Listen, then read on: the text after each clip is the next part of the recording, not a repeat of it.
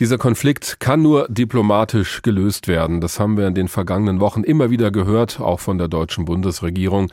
Auch letzte Woche noch beim Besuch von Bundeskanzler Olaf Scholz in Moskau. Da gab es die Hoffnung, dass genau dieser Weg zum Erfolg führen würde. Heute sieht die Lage schon wieder anders aus. Wie es nun weitergehen soll und wie wir uns eigentlich verhalten sollen als Vermittler in diesem Konflikt, darüber wird jetzt überall beraten in Berlin, unter anderem auch in der Fraktion von CDU und CSU im Deutschen Bundestag.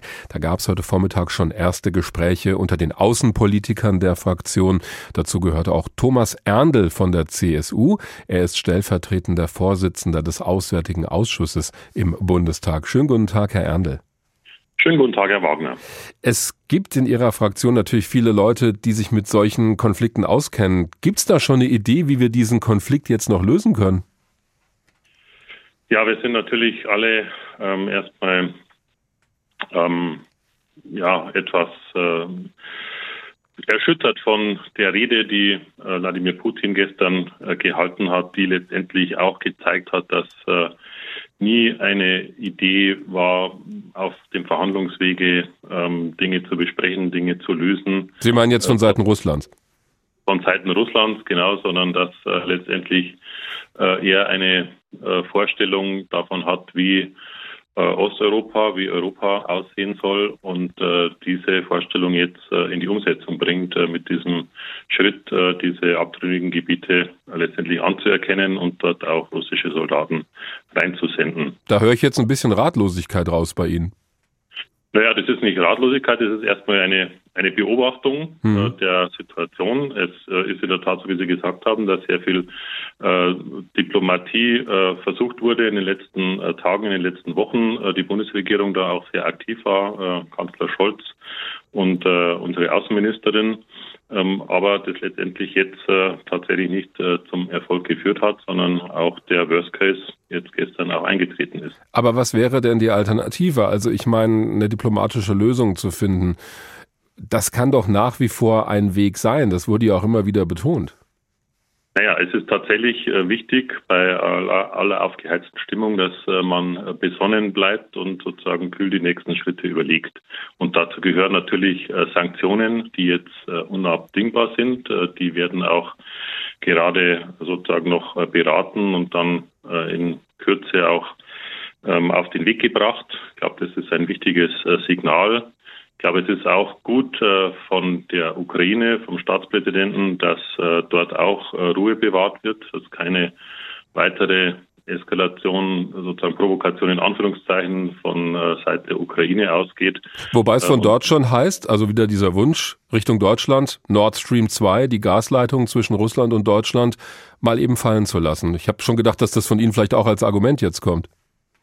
Naja, wie, wie gesagt, es müssen jetzt Sanktionen äh, auf den Weg gebracht werden und da gehört natürlich Nord Stream 2 auch dazu. Die Aussage, dass alles auf dem Tisch liegt, steht ja nach wie vor und das ist jetzt sozusagen der nächste Schritt, das richtige Paket im ersten Schritt äh, zusammenzustellen. Sind Sie denn dafür, Nord Stream 2 aufzugeben?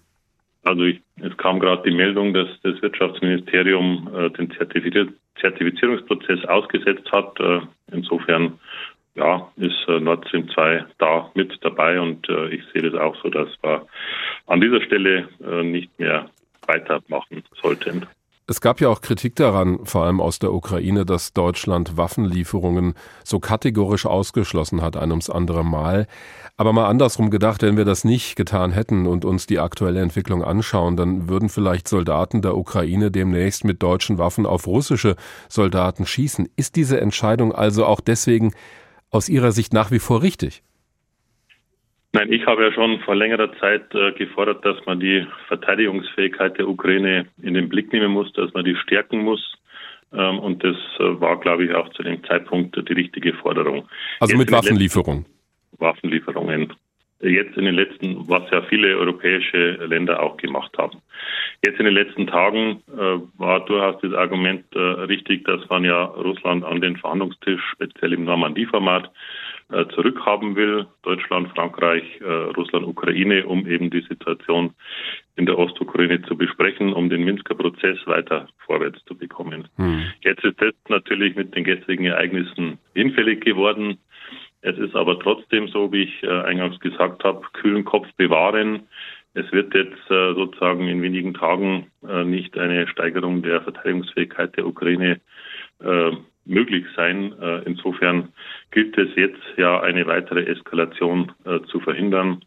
Und äh, deswegen ja, muss man die Entwicklung abwarten und trotzdem auch die Kommunikationskanäle offen halten.